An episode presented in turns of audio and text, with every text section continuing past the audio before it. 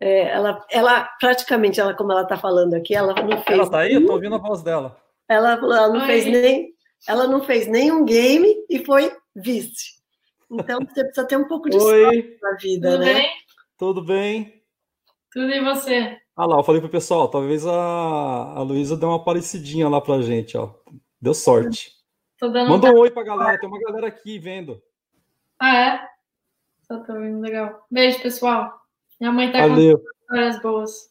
Estamos torcendo por você, viu?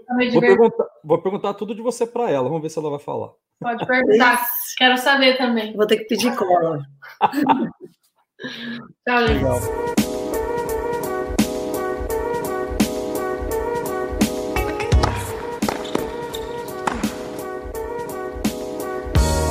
Muito bem, ouvintes. Hoje nós estamos aqui com a Alessandra Leão Veras, ela é a mãe da Luísa Stefani, uma tenista aí que está despontando, está se destacando, mãe de tenista alto, em alto rendimento. Alessandra, em primeiro lugar, quero te agradecer, obrigado por aceitar nosso convite e seja muito bem-vinda ao podcast Tenistas em Ação. E eu que fico feliz de estar participando aqui. É sempre bom estar falando com o pessoal aí do Brasil. Legal. Ô, Alessandra, é o que me fez te fazer o convite para você foi uma live que você fez lá na, no grupo do, do APTB, né? Associação de uhum. Pais de Tenistas do Brasil. E achei bastante interessante as coisas que você falou ali, você deu bastante dicas. E eu falei, bom, vou tentar chamar a Alessandra aqui, porque o podcast é uma ferramenta é, bastante interessante, porque você não precisa ficar parado na frente do computador para assistir aquilo. Então, é, os, os, nossos ouvintes que não viram aquela live e não tem muito tempo de ficar por conta de correria. Bom, agora nem tanto que tá todo mundo em casa, mas é. na vida normal, né? Então, com o podcast você pode ouvir aquilo estando offline, né? Você baixa os episódios e a pessoa pode ficar ouvindo uh, todo aquele conteúdo que você, né?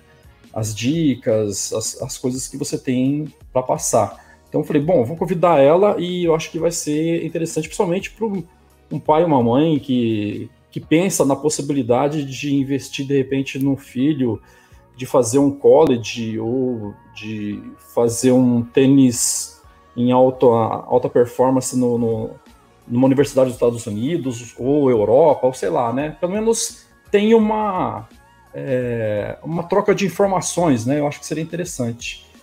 Ô, Alessandra, uma coisa que eu gosto de perguntar, assim, é por exemplo, eu sou um tenista amador e eu é, comecei a fazer tênis. Eu era de outro esporte, sempre, sempre gostei de esporte, desde que eu me conheço por gente. E geralmente os tenistas, a gente fica sabendo que eles entraram no tênis por conta, muitas vezes por conta dos pais. No teu caso, é, né, é, no caso da, da Luísa Stefani, é, vocês, você e seu marido, vocês, pais delas, vocês eram tenistas já? Não. Não? Era a gente não era tenista, ninguém na família era tenista. Eu tinha um avô que ele tinha duas raquetes de tênis. E ele sempre falou que ele jogou, mas ninguém nem dava muita atenção para ele, não. E então, é, na verdade, a história é muito assim. Eu comecei no tênis quando eu tinha 40 anos, quase. Por quê? Porque eu fui para a praia com a Luísa e meu outro filho, que é o Arthur, e a gente foi brincar na praia de frescobol. Uhum. E aí lá, eu, eu era a única que não conseguia mandar a bola de volta, sabe? Era uma coisa louca. E assim, duas crianças com 10 anos, e eles me davam a bola e eu mandava a bola para qualquer lado. Eu falei, não, tem alguma coisa errada aqui, ano que vem eu vou jogar frescobol com essas crianças. Então eu entrei para academia de tênis. E nessa época ambos faziam futebol. Uhum. E aí é, eu entrei para um grupo, aí o meu marido veio junto, e aí nós começamos a, a, a se inteirar, e a gente foi gostando, gostando. Aí entramos para um ranking de academia, e aí a gente começou a ir no sábado. E aí o que fazer com as crianças? Bom, vai ter uma aulinha lá recreativa, então vocês vão também. E aí foi que eles começaram. E aí eles gostaram mais e mais e mais e mais. E aí aquele sábado já não estava dando, porque eram 20 crianças na, na, quadra, era só folia. E aí queria mais, mais e mais. E aí eles foram entrando nas aulas, até a hora que chegou num ponto que eles é, praticamente assim, a gente deu a opção ou futebol ou tênis, mas aí já para a Luísa o futebol já estava um pouco, né, fora do, do, da coisa. Ela também é muito boa em futebol também, ah. mas já estava um pouco fora do, da, assim, da, da rotina. Não dava para levar um para o futebol, levar o outro para o tênis. Então a gente acabou todo mundo mudando para o tênis. E aí foi uma coisa que foi gradativa. E a Luísa começou já com 10 e meio, 11 anos, e meu filho com 11 e meio, quase 12 já. Então o primeiro ano dele já foi já 14, o primeiro ano dela foi 12. Então assim, já estava numa eu lembro que assim, a gente segurou muito a competição porque o pessoal da academia falava não, eles são muito pequenos e eles não querem. E o sonho deles era competir, né? Porque eles viam os meninos mais velhos dentro da academia e o sonho era competir, né? E aí foi. Então, foi assim que começou. Então eles começaram. Você, é, você tem os dois, né? Tem a Luísa e tem. Ela tem o irmão. Isso. Eles são é, próximos de idade, assim? São. O Arthur é um ano mais velho que a Luísa. Hum, e ele é tenista também? Ele é tenista, jogou tênis aqui nos Estados Unidos, no college. E agora ele é coach também. E que legal. Trabalho de coach para formação, assim, principalmente para meninos jovens. Tá, e, e, e, então você falou, é, eles começaram é, competitivamente aos 12? Não, eles começaram os primeiros contatos aos 12. Então, na verdade, é, com 10 e meio, 11 anos, a Luísa começou é, a competir mesmo com 11 anos e pouquinho. Uhum. E o Arthur já, com, já tinha um ano a mais, então ele começou já com. Ele tinha, na verdade, 12 e meio, mas ele já tinha que competir no 14 né? E ele foi um menino menorzinho, assim, então foi bem difícil para ele essa entrada no, no, no, tênis. E ela teve já uma vantagem, né? Que ela ainda conseguiu pegar um pouquinho de, de iniciar nos 12, né? Não chegou ah. a ser 10, mas os 12. Mas foi muito bom, assim, na questão de que a, a gente segurou a competição o máximo que a gente deu, porque a gente né? Aliás, os dois sempre foram muito de esportes. Então, assim, chegou nessa época, aí quando foi passando para os 12, 12, 12 anos, 13, aí a gente realmente é, mudou e migrou para o tênis, porque antes eles praticamente eles eram obrigados a fazer natação. É, ah, Era ano sim, ano não. Né, na natação e os outros esportes eram tudo que tivesse, né? O que tivesse, eles gostavam. Então, o esporte para eles é uma coisa muito natural, né? E a Luísa sempre muito habilidosa, assim, naturalmente habilidosa. Que legal. É, eu esqueci de perguntar, aqui, aqui no Brasil vocês eram de onde? São Paulo mesmo. São Paulo é, capital? São Paulo capital. Ah, pô, e o nível, o nível de tênis aqui no estado de São Paulo é, é alto, né? Eu acho que as classes eu não tenho certeza. Eu acho que com o Paraná, o Paraná talvez esteja bem ali é, equiparado, mas assim é, então, é, bem alta a federação aqui, né? É, eu acho que tem uma concentração maior, tinha muitos torneios. A Federação Paulista é bem forte, né? E eu acho que a Federação Paulista, numas mudanças com o CBT, ela se juntou com a Federação do Paraná, e aí eles foram fortalecendo a parte sul do país, né? e agora eu não faço, não tenho muita ideia como é que tá, mas São Paulo tem muita competitividade, porque especialmente no feminino, é, tem poucas meninas jogando, né? Pois é. Então, muitas é vezes não forma nem chave, não formava chave, tinha que fazer round robin para é jogar. É verdade. Mesmo estando na capital, tendo vários torneios, era bem difícil assim somar mais do que seis meninas para num torneio, oito. Então não era assim um nível muito competitivo mesmo, né? Uhum. Comparado com aqui, né? Vamos dizer, tá. comparado com os Estados Unidos. Ô, Alessandra, e me diz uma coisa, eles eram aqueles aqueles aqueles garotos, os dois, que eram papavam troféus e tudo quanto é torneio, não? Ah, não. Eu pensei que você ia me perguntar se eles eram aqueles garotos que não saem da quadra. Eles Também. Eram, eles eram aqueles garotos que quando é, academia em São Paulo é raro, né? Então a quadra é por hora E essa academia que a gente ia, é, eu acho que boa parte do, do, sucesso veio de lá. Os professores são muito bons e o ambiente era muito amigável. Então, entre uma troca de quadra e outra, eles entravam para bater uma bolinha ali antes de entrar o outro jogo, já, né? Então, eles eram essas crianças, assim, qualquer cinco minutos tá tão pronto para bater um pouquinho. Então, rato de quadra. Rato de quadra, eu achei que era isso que você ia perguntar. Então, para o Arthur foi bem difícil, né? Como eu já comentei, é, mas ele foi aos pouquinhos. Dentro do tempo dele, ele foi alcançando o que ele conseguia conforme a capacidade dele. É, nunca foi muito fácil. Né? Eu sempre conto uma história que o primeiro torneio do Arthur ele perdeu por WO. Ficou atrasado? Eu falo assim, a sorte é tudo na vida, né? E ele perdeu por WO, porque estava chovendo, não está chovendo, vem, não vem, vem, não vem, vem, não vem, e ele acabou não indo. E quando a gente chegou, já estava rolando o jogo e ele perdeu para o WO. A Luísa, por sorte, é no primeiro torneio dela, a primeira adversária dela não veio e ela ganhou o primeiro jogo. Aí a segunda também não veio, foi no Tietê. Aí já estava na final, então ela foi vice. Ela foi vice. Ela ganhou da Emily Chan. Ela perdeu da Emily Chan. É. Aos 12 anos. Então, é, ela, ela praticamente, ela, como ela está falando aqui, ela não fez. Ela está aí? Eu tô ouvindo a voz dela. Ela, ela não Oi. fez nem. Ela não fez nenhum game e foi vice. Então você precisa ter um pouco de Oi. sorte na vida, Tudo né? Bem? Tudo bem? Tudo e você? Ah lá, eu falei pro pessoal, talvez a, a Luísa dê uma parecidinha lá pra gente, ó. Deu sorte. Manda um oi pra galera, tem uma galera aqui vendo. Ah, é? Só tô vendo, legal. Beijo, pessoal. Minha mãe tá Valeu. com histórias boas. Estamos torcendo por você, viu? Vou perguntar, vou perguntar, tudo de você para ela. Vamos ver se ela vai falar. Pode perguntar. Quero saber também. Vou ter que pedir cola. Tchau, Legal.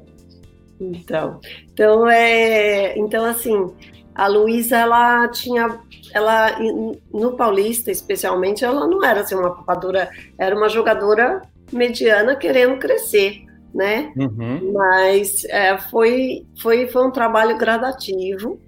É, ela teve alguns resultados bons depois, é, especialmente no COSAT. Né? Ela teve alguns bons resultados, mas nunca chegou a ser campeã, campeã, campeã. Né? Assim, no último ano ela ganhou alguns torneios do COSAT, que eram os torneios mais fortes da América do Sul né? Ela ganhou, acho que em Itajaí, ela ganhou dois torneios seguidos e isso foi muito, assim, elevou demais o ranking. Mas dentro do Paulista era uma coisa mediana, nada surpreendente, assim, nada ganha toda semana, tá tranquilo, mas ela é uma lutadora, né? Lutadora. Sim. Então, então deixa eu entender uma coisa. Você falou que eles entraram no tênis a partir dos 12 anos, né? É, competitivamente, é. E, e, e, com quantos anos ela começou a ir para os torneios COSAT? Ela começou aí com 13 anos, ela já ia para o COSAT. No ano seguinte, passou um ano, ela já estava indo para o COSAT. Ah, já no, no, no, ano seguinte? No ano seguinte. Nossa! Ela já estava indo para o COSAT, é. E, e, mas me diz o seguinte, então você, depois, depois de alguns meses que ela entrou, que eles entraram, é, na então, verdade, já... a Luísa estava completando tipo 11, ela estava com 11,5 para 12, entendeu? Uhum. E aí ela, um ano e meio, vamos dizer, ela já foi pro COSAT, assim. Então já começou a fazer um trabalho de treinamento mais puxado mesmo com pouco tempo já.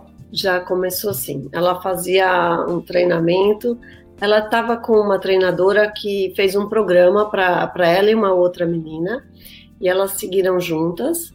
E esse programa foi muito bom, porque assim, saiu do meio do, de São Paulo, do Brasil e foi para fora. E aí eu acho que esse foi sempre a base do, do crescimento, sempre jogar um nível a mais, um nível acima, sem, sem pular etapas de, vamos dizer, etapas de idade. Eu acho que isso é importante, não pular etapas da, da idade.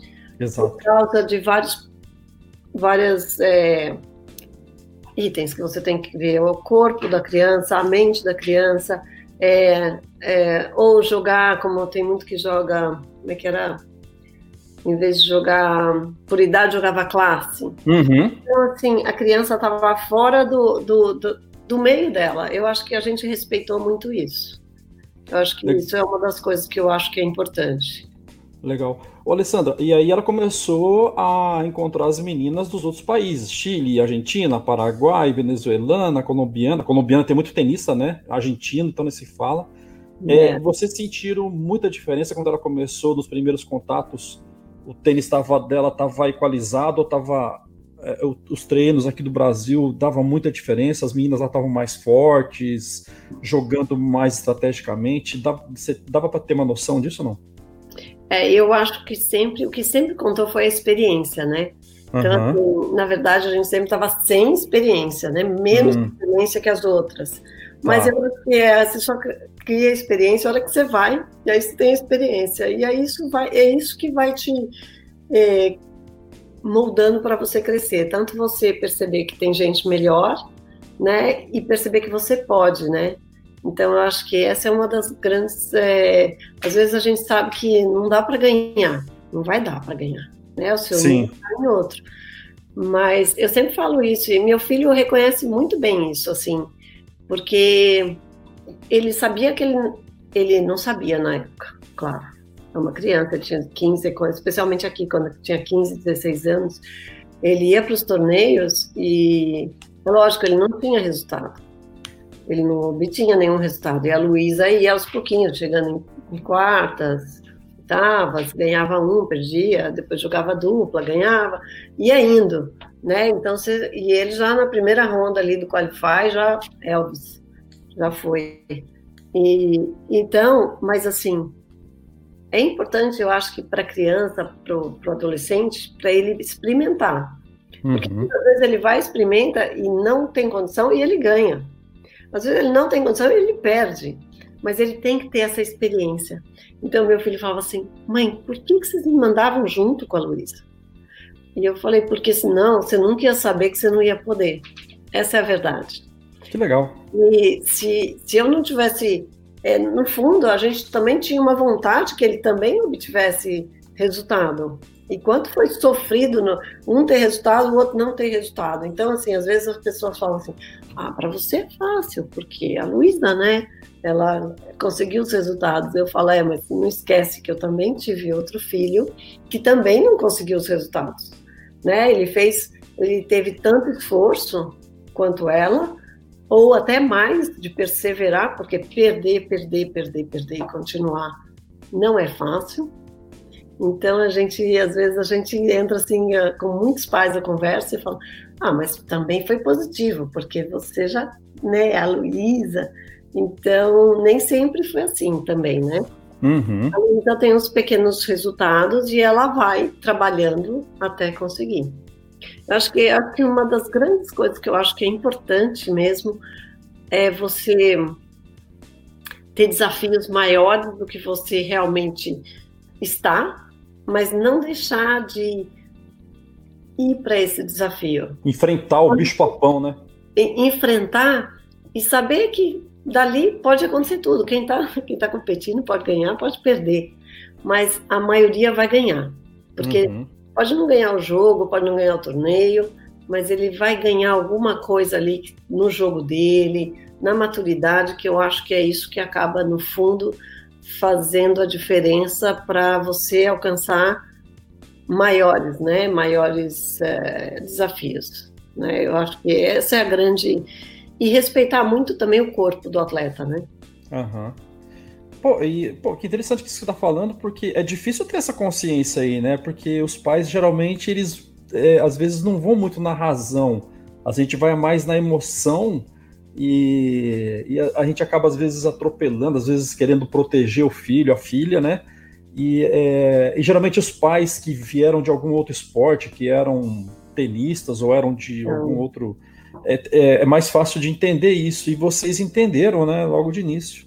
É, vamos dizer, né, não vamos dizer que a gente não errou, não. É que a gente já está mais maduro agora e a gente, algumas coisas que a gente foi fazendo sem querer, ou talvez por nunca ter tido nenhum profissional na família acabaram que deram certo, né? Você foi adaptando ali e acabou dando certo. Então hoje a gente tem essa maturidade de perceber isso, que eu acho que uma das coisas que às vezes eu vejo é, é, é, é os pais ou as, os jovens é, ultrapassando a barreira da idade. Eu acho que isso é, né? é assim é, é um passo por fracasso, sabe? Porque a criança vai se sentir inadequada tanto socialmente quanto fisicamente. E aí aquilo em vez de agregar, né? É, é óbvio que a gente, ah, se você é um gênio, claro, com 15 anos você pode ir jogar profissional, jogar 15 fácil, né? E, e seguir. Mas em média, né? Quando você é um mediano, você tem que trabalhar duro ali e crescendo aos poucos. Né? Ô, Alessandra, e assim, eu, eu, eu procuro, eu vejo muitas histórias de tenistas que que no juvenil arrebentaram, eram ganhavam tudo, tudo, tudo, tudo, tudo. E na hora que ele cresce com os outros garotos, na hora que faz a transição, aquele sucesso que ele tinha lá atrás, no profissional muda completamente. Apaga tudo, é outra dimensão. Aquele sucesso todo que ele tinha ali quando ganhava tudo aos 12, 13, 14, 15 anos, é, no profissional já é, é, outra história, né? É outra, outra vida. Então, é, que a gente, a gente, como pai, a gente tem que tomar um pouco de cuidado com isso também, né? É legal quando ganha, mas também é, tem que segurar a onda de pé no chão, né? É, o pé no chão, é. É, é quando você está no sucesso também, é, é, assim, quando você está ganhando também, ter o pé no chão, quando você está perdendo também ter o pé no chão. É esse, esse equilíbrio que você tem que encontrar nas coisas e, e, eu acho que parte bem disso mesmo, porque quando o desafio é maior, os seus resultados não são fáceis. Né? E, e, aí é aquela coisa, né, você pode colocar o seu nível acima quando você está num, num, num, patamar. Você tem que ir enfrentando, é exatamente, é praticamente a mesma coisa. Uhum. É um desafio maior sem ultrapassar o limite, né? Tanto mental como de, do, do, do, físico da, do atleta, da criança, né, do, do, adolescente. Eu acho que isso é muito importante. Tá. Eu tenho uma pergunta aqui para você agora. Acho que a gente vai entrar na fase que vocês vão para os Estados Unidos e eu também vou começar já passar a pergunta do pessoal aqui, tá? Senão eles vão ficar bravos comigo. Ótimo. É, então tem um Júnior aqui fazendo a pergunta e eu vou emendar com a pergunta dele. A qual idade que você acha na sua opinião, para competir em eventos fora do país. E eu quero saber de você, Alessandra, é, em que momento e com quantos anos vocês levaram a Luísa e o Arthur? E como é que isso aconteceu? Partiu de vocês, eles que pediram para vocês, ou algum professor que percebeu que eles estavam ali meio fora da curva e, e poderiam investir? Como, como aconteceu essa, essa, essa coisa de essa mudança, né? Porque é uma mudança grande, né? Mudança de cultura, de, de tudo, né? É, na verdade, a gente estava num momento de, de transição da nossa vida, né? É, como a gente, como eu tinha falado, a gente tinha um negócio e a gente estava no momento ou a gente é, desenvolve o negócio no Brasil ou a gente dá esse break. O que aconteceu muito forte é que tinha muitos amigos que falavam: dá uma chance para essa menina, ela precisa né, sair disso aqui para ela vencer um pouco é, vencer, é, ver um, um, né, uma condição melhor. E, e, realmente, naquele tempo, em São Paulo, a gente é, ficou tudo muito difícil. Estudar estava difícil, é, é, e estudar e manter o treinamento em São Paulo estava praticamente impossível. Né? Em que ano foi isso? Isso foi em 2000 e nós mudamos para cá em 2011. 2011. Ela estava com 97, você põe aí 97 para 2011, e ela estava com 13 para 14. Tá. Tá? Nossa. É, ela, ela fez o primeiro ano dela de 14 aqui, e aí ela chegou aqui muito bem também. Mas aí nós mudamos para cá, e aí era assim, Vamos ver se vocês realmente são esses ratos de quadra, né? Porque a vida aqui é duríssima. Uhum. É, ia para a escola às sete e meia, voltava meio-dia e dez, chegava em casa, uma e meia estava na quadra até às cinco e meia, seis horas da tarde. E aí no outro dia a mesma coisa, no outro dia a mesma coisa.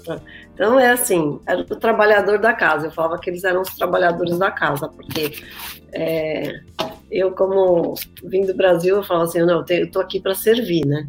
Então eu é, café da manhã, almoço, jantar, e estava ali o tempo todo com eles para porque realmente eles eram os trabalhadores que estavam saindo de casa para fazer alguma coisa, né? Então foi, foi um momento muito interessante da nossa vida e foi positivo, assim, porque eles realmente trabalharam duro para conseguir tudo.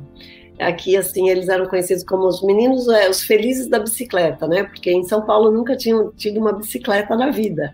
E aqui eles eram, eles iam já de manhã, né? Depois de um tempo, eles já iam de bicicleta para para a escola, porque tudo é dentro do daqui do Saddlebrook, tem a escola, as quadras e o condomínio e o hotel também. Então é tudo um complexo só. E então eles passaram, eles eram felizes, né? Eles eram felizes porque imagina um, meninos de São Paulo que praticamente aprenderam a andar num parque, guardava a bicicleta no carro, ia para casa, para o apartamento, não andava. Aí andava no outro depois de um tempo. Então assim, é, é aquela mudança de vida e aquele, né, qualidade de vida que você melhora, né? Porque você levava para ir para a escola, você levava 20 minutos lá em São Paulo, meia hora, porque a gente morava praticamente do lado. E para ir para jogar tênis era 40 minutos, uma hora. Então, assim, você pegar sua bicicleta e tá em 15 minutos era né, a glória para eles. Então, foi uma fase muito boa vindo para cá e eu acho que foi um momento bom para eles, eu acho que assim, um dos conselhos que eu, eu, eu digo é assim, se você pretende, se seu filho realmente pretende fazer o college nos Estados Unidos, é, eu acredito que ele deveria fazer o high school todo aqui, que são os quatro anos, que é um pouco diferente do Brasil. Então, é, e um pouquinho antes mesmo, igual vocês fizeram. Exato, exato. A Luísa estava no primeiro ano do, da high school, né, do, do colegial, e aí ela fez os quatro anos. Então ela teve uma série de benefícios que o Arthur também não teve, porque ele uhum. fez só três anos do, do high school aqui. Uh, o que, que ele não teve? Ele teve que adaptar, por exemplo, a quantidade de horas de inglês dele não foi suficiente no primeiro ano dele aqui, porque ele pegou o ano do Brasil. Então ele teve várias é, como é que diz, adaptações que ele precisava fazer. No Brasil, especialmente em São Paulo, em escola particular, a média é seis ou sete, uhum. né? É, e para a gente, 7,5, 8 é uma nota excelente, né? 8, 9, tá excelente. E aqui não é, né? Aqui 7 é C e acabou, não tem, não tem desculpa, né? Ah, é? Então, é, é, 9, então, o sarrafo aí é mais em cima. 9 é A, 8 é B, 7 é C e 6 é praticamente reprovado. Então, não importa a qualidade do seu ensino, na verdade, do que você tem no Brasil. O que importa é o que vem escrito ali na seu, no seu, sua nota. Sua nota é 7, você é C. Então, isso acaba diminuindo o, o GPA deles, né? Uhum. E isso não é legal, porque para você repor todo esse GPA de um ano em três, né, e ainda mudando sua língua e tudo que você tem que se adaptar aqui, é um trabalho mais forte. Então, assim, é, isso faz diferença? Faz diferença, porque o GPA ele é um dos componentes para você entrar dentro de uma faculdade aqui. O, Alessandra, e, e o, o, inglês que eles tinham, tinham e, inglês, e o inglês de vocês também, era, vocês já tinham um inglês já mais avançado? Eles estudavam inglês em escolas de línguas ou não é? Foi aquele inglês básico que teve que aprender na raça aí, vocês estando aí? Então, é, todo mundo tinha uma noção de inglês, né? O Marcelo é o que falava melhor e resolvia realmente os problemas mais é, sérios de moradia, banco, todos os problemas que você tem quando você muda para um local que você tem que lidar com a língua e com a cultura diferente, você não sabe muito bem mas eu também sempre eu compreendo bem, mas eu falo, eu ainda tenho dificuldade para falar, não é uma coisa que eu falo normalmente, às vezes eu falo umas besteiras e, e aí estou entre amigos e tudo bem, né? Vamos é, uhum. vir a e continua. É, mas a Luísa, especialmente o Arthur, era um pouco melhor, a Luísa teve muita dificuldade com o inglês, né, a ponto de é, chegar em casa, querer fazer a lição de casa e eu falar, olha, vai dormir, porque nem que se eu soubesse falar inglês eu conseguiria fazer essa lição de casa. Então, fica tranquila. Depois a gente vê como a gente vai fazer. E aí os professores notaram também, porque aqui é uma escola para estrangeiro, vem gente da China, da Índia, da Coreia, da Turquia, todas as línguas possíveis. Então eles sabem que os alunos têm dificuldades e eles então eles orientam, né? Orientam como você conseguir sair daquele, né? E aí depende do seu realmente do seu esforço, né? Se esforçar uhum. e mostrar que está interessado e ir atrás. E aí é, é, assim, nessa idade eles acabam aprendendo. Eu lembro que eles nunca tiveram contato, assim, efetivamente nenhuma é, aula de espanhol, mas o espanhol surgiu assim, oito meses já estavam falando espanhol perfeitamente, né? Assim, então o inglês é uma coisa que levou um tempinho a mais, mas para a escola mesmo uns quatro, cinco meses, aí eles já começam a entrar, pelo menos. E, e, assim, a forma de ter a aula, a forma do que o professor pede, tudo isso você tem que ir né, colocando de outra maneira, não da maneira que você está acostumado. E no fundo, eles eram duas crianças mesmo, né? Adolescentes se adaptando com as, com as coisas. É, é um pouco difícil, mas é, Nessa idade você aprende tudo e as amizades. E eu acho que aqui tem uma das vantagens que eu vejo em comparação com outras. É, aqui é pequeno, né? E, e, tem muita gente de fora. Então tá todo mundo com a mesma é, tem a mesma vibe e isso ajuda uhum. muito. Isso ajudou muito a gente aqui. Assim, um momento de ser feliz mesmo, né? No sentido de não se sentir totalmente um patinho feio, né? e uhum. é, é, não tem família, não tem amigo. Não... Então, assim, como tudo funcionava junto e todos tinham a mesma, vamos dizer, estava todo mundo no mesmo barco, os sentimentos, entre as famílias também, é, isso é bem claro. Então, acho que isso ajudou bastante a transição.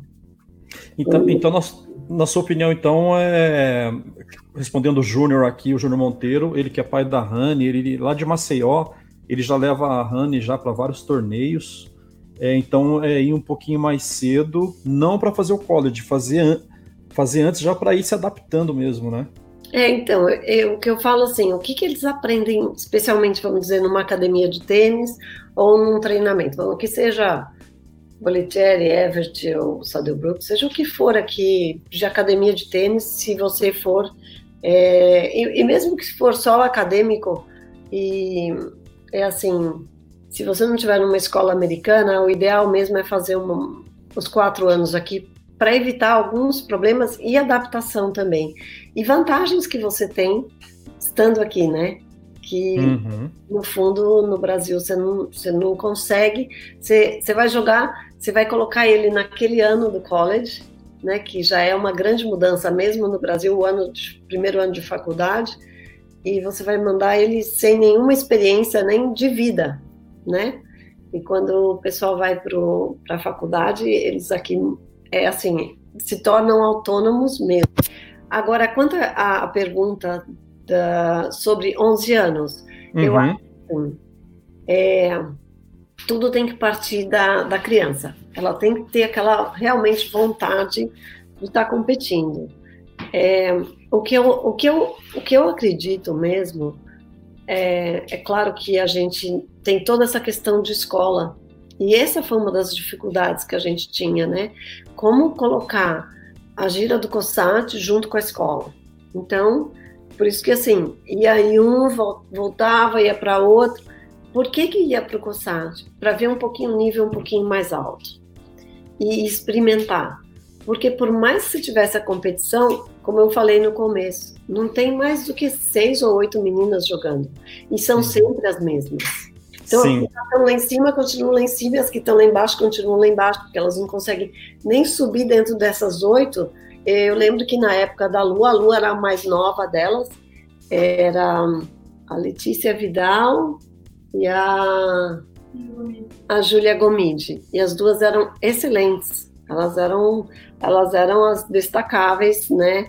E aí nunca tinha, né? Nunca chegava, se chegasse, assim, se desse azar ou sorte, ele jogar a primeira rodada com uma delas, era, era bônus, né?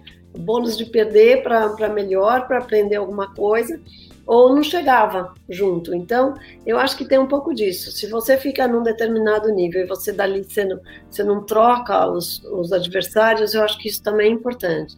Quanto a, a jogar fora, eu acho que você tem que ter uma estrutura. A gente teve assim uma sorte de ter uma treinadora muito atenta, né? E também era uma, uma, uma mulher, então a gente conseguia mandar jogar junto.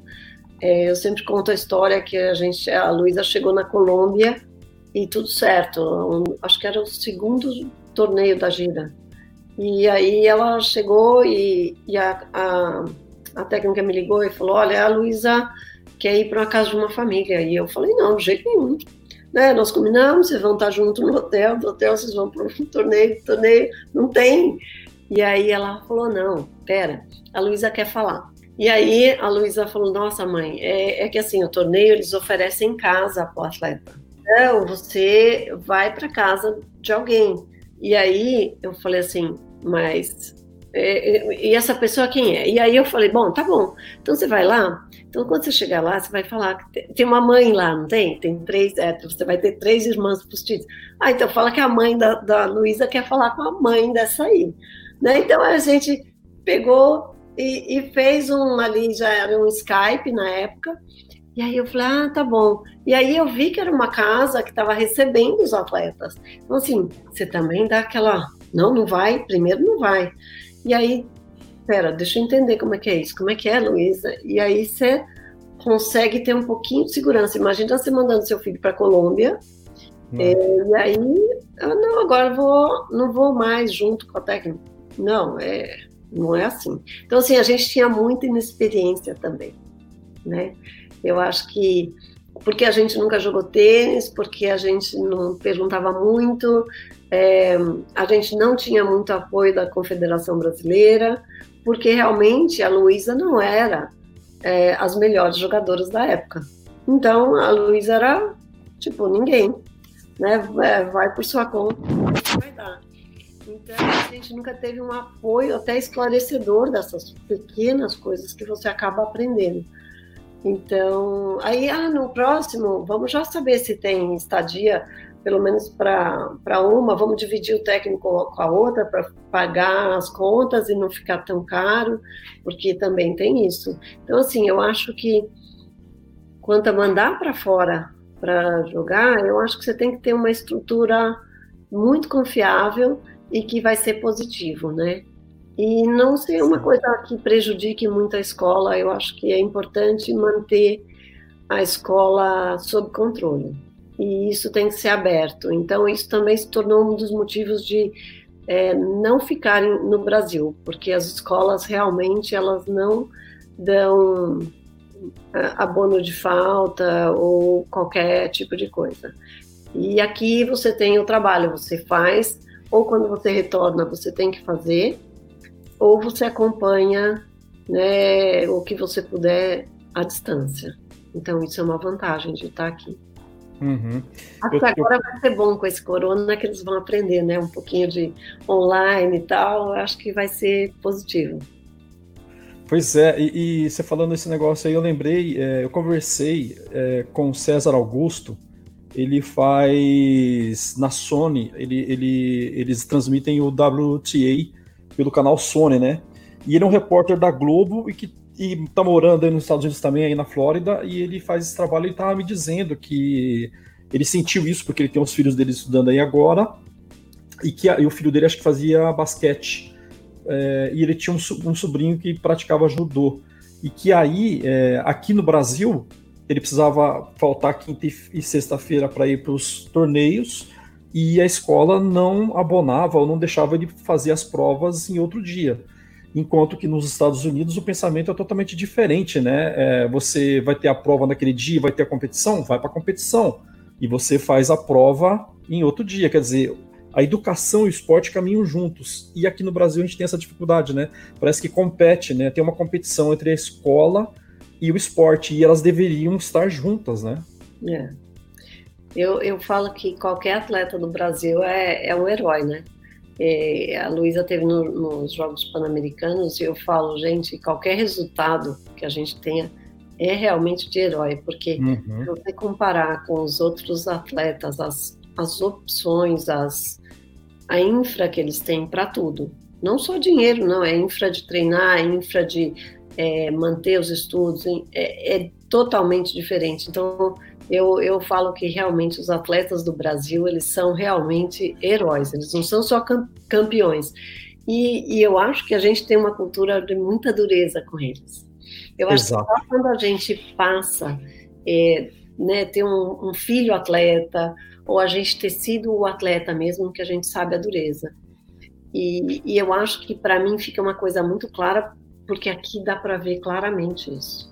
Então eu, olho para o nosso esporte, para todo todo o esporte no Brasil, exceto o futebol, né?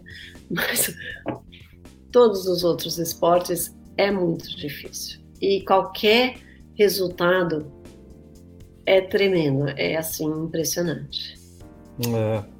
E, e, às vezes a gente fica só cobrando resultados é, que seja campeão, campeão, mas a gente não sabe, muitas vezes a gente não sabe o que acontece ali nos bastidores, né? A dificuldade para você chegar lá, né? Só o fato de você estar numa competição é, já é de se louvar, né?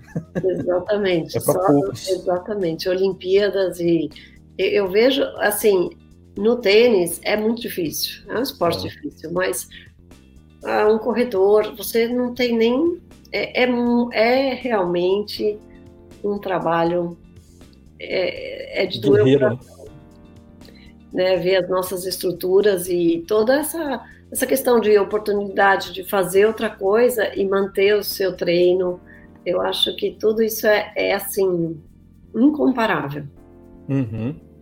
Ô, Alessandra, e me diz uma coisa, vocês, por que vocês escolheram o Cero Brooks? Alguém, alguém indicou para vocês? Porque aí tem várias possibilidades, né?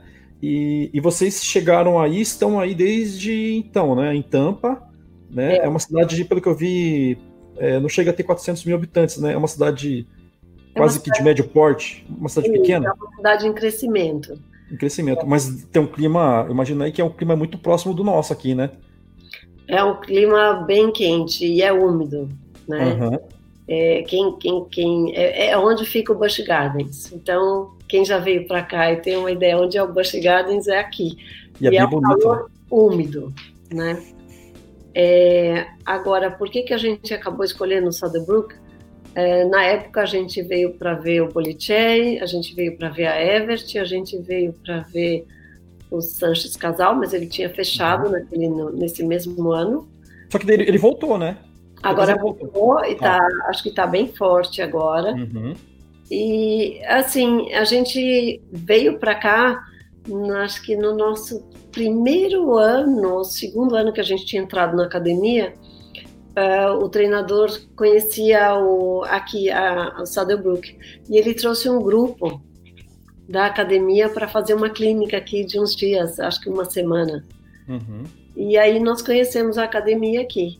Aí quando a gente começou com essa ideia de, de tênis e tudo, aí a gente foi, fez uma escolha e a gente colocou para as crianças também qual lugar que vocês acharam que pode ser melhor para nós. E aí nós todos achamos que aqui seria o melhor para a gente. A Evert era uma boa academia, mas a escola é uma escola comum, é uma escola pública que tem parceria com eles. Então não seria realmente seria seria estudar junto com alunos que jogam tênis e outros que não. Uhum. É, o Bolicheri é enorme e a gente também achou que nem a cidade também a gente achava que era uma cidade é, que tinha uma infra legal, assim, porque aqui Tampa a gente está a uma hora de Orlando, uma hora e meia de Orlando, e tem um aeroporto internacional aqui em Tampa, a 30, 30 milhas. Então, uhum. é muito mais confortável, né? Eu, eu eu não posso falar muito porque eu também sou assim apaixonada por, pela por Tampa, E é uma cidade que a, a, os jovens estão começando a vir para cá. Tem um porto é, que não é desenvolvido, mas eles têm um porto, né? Que eles estão tentando fazer esse porto crescer, mas é, a cidade está crescendo. A Bahia é linda, é uma cidade muito tranquila, mas já está começando. É, a gente mora, na verdade, no norte de Tampa, que é a 30 hum. milhas de, de Tampa mesmo da Bahia. Tá. Mas é um lugar muito tranquilo, assim. E aqui dentro do condomínio é total é, autonomia. Você pode deixar sua criança é, sair de casa e ir para a escola, porque se a criança às 8 horas não chegar, se ela não chegar na escola no horário, o diretor vai te ligar. Ah, que interessante. Então não tem, não tem se perder no caminho. É, se a criança é, vai para a escola e não aparece na quadra de tênis, alguém reporta para a escola que a criança, se a criança já tinha ido para para a escola e aí a escola entra em contato com os pais. Então assim é muito pequeno e eles conseguem controlar um a um. Muito então, seguro, né? É uma, uma coisa que fez muita diferença para a gente. E vivendo aqui, a gente viu que isso realmente acontece aqui. Né? A gente apostou e, e na prática eu vi isso várias vezes. Né? E assim, teve uma época aqui que a gente teve sete brasileiros, né? É, dois ou três com família. E aí eles davam aquelas, né? Foi para escola, depois não foi para o tênis. Como não foi para o tênis? Aconteceu alguma coisa? Não, é que a gente foi para Disney, entendeu? Tipo, ah. passear. E aí, não, mas não podia, tinha que ter avisado. Ah, tá. Então não é assim. Então, é, e assim, é muito, é muito pequeno, mas assim, o tênis, é, eles têm muito recurso, né? Que legal. São o... muitas quadras, muitos treinadores, muitas crianças para brin é, jogar, brin brincar entre si. Uhum. Isso eu acho que faz toda a diferença. E você, você falou que antes tinha sete brasileiros lá, hoje, ou, ou naquela, é, há um tempo, né? Hoje tem menos brasileiros e, esse, e eu conheci hoje, a Esté. A... não tem nenhum brasileiro. Nenhum? Nenhum. Nem, nenhum, nenhum atleta? Estudante, nenhum estudante atleta. Ah, tá. Porque eu conheci a Stephanie Tomita, ela é ah, daqui sim. de Mogi das Cruzes. Você conhece ela aí? Conheço, nossa, amigona. Ah, que legal. E a história. Minha filha Japa. ah, que joia. E a história e a história dela, como ela foi para aí também é sensacional, né? Eu fiquei é. maravilhosa. Ela sofreu bastante também, preconceito e tudo mais. É. Mas ela hoje é super respeitada aí dentro, né? Ah, muito, muito. Não, eu falo assim, eu conheci, aí um dia eu tô andando assim, mas quem tá dentro dessa quadra? Eu falei, nossa senhora, é o chefe, né? Assim, ó, virou uma voz enorme, você vê aquela menina pequenininha, você fala assim, como pode, né? é, não, ela fez um trabalho incrível aqui. Foi... Ela precisava mudar um pouco, né? Precisava crescer um pouco, é, mas foi faz falta aqui. Eu gostava muito quando ela estava aqui era uma segurança. Ah, é. ela saiu daí agora, ela foi para outra, ela outra foi, academia. Ela foi para a Academia Monte Verde. Ah, Monte, Monte Verde é onde está o Onsins? É. Ah, que legal. Poxa, ah, eu lembro. Muito bacana. Um lugar bem sério para estudar, é bem maior que aqui. Uhum. Eu não conheço muito mais uma estrutura escolar grande. Eles têm é, vários esportes, não só tênis. É um lugar bem interessante. Ah, eu lembro que quando eu gravei com ela, ela falou que tinha realmente uma surpresa, mas que ela não podia contar, então era isso. Ah, eu contei por ela. é que acho que ela tava para ir, e acho que ela não podia revelar, então agora ela já foi, né? Então... Já foi, já faz um ano. Que legal, que bacana. É. Beleza. E é, fica aí na região de Tampa também? Fica na região de Orlando. É, ah, tá. Acho que são acho que umas 30, 40 milhas ao norte de, de Orlando. Ô, Alessandra, e aquela, aquele complexo que dizem que é maravilhoso da USTA? Fica em Orlando, né? Vocês já foram, é, já foram lá?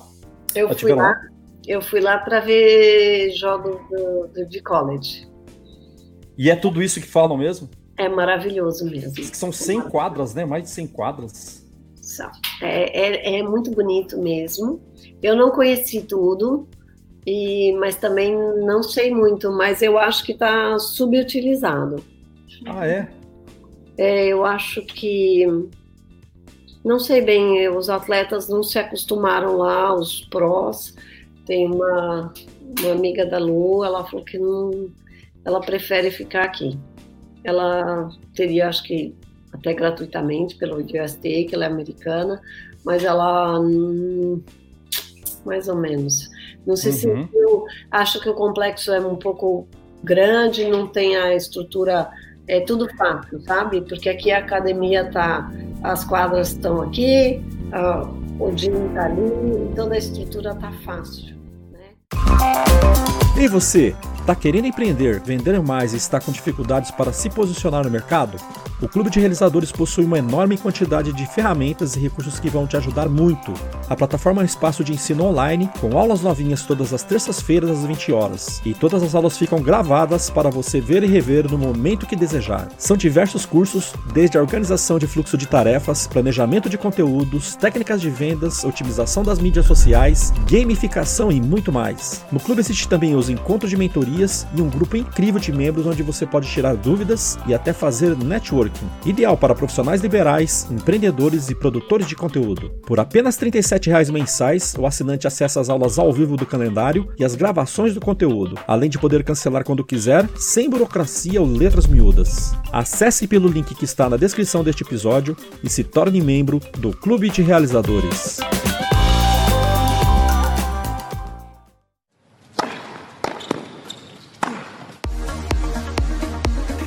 Ô, Alessandra, é, deixa eu voltar um pouquinho é, no ponto que você que você falou quando a quando, quando a Luísa começou a Luísa começou a ir para o Cossat e que ela começou a ficar em casas de outras jogadoras, né? Casa de família. Casa de família. Casa de família, né? Que eu uhum. acho que eu, eu já vi outros tenistas e outros técnicos falando sobre isso, que realmente a gente fica apreensivo por você não saber o que, como é que é o que acontece lá, mas acaba sendo uma puta é, é, é, assim, experiência de vida, porque você é, estando. É, diferente, é diferente de você estar no hotel, né? Você vai ver os costumes, a cultura, você tem mais o um contato direto com a língua estrangeira.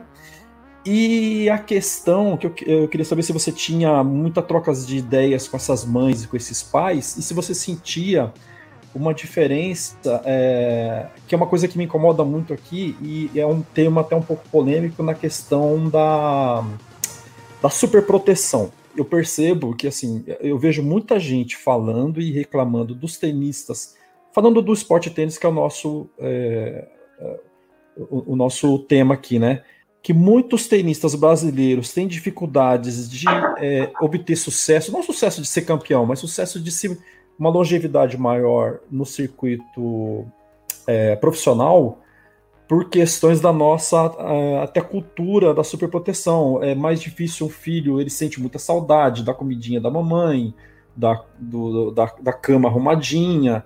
E por um, por exemplo, um argentino, um colombiano, eles já são mais cascudos nisso aí, porque eles já resolvem os problemas deles desde muito cedo e o pai e a mãe não fica ali cortando o bifinho da criança e ele que tem que se virar. Você percebia, você percebe, e até aí nos Estados Unidos, né, você tem contato com mães e pais e atletas de outras, é, outros países.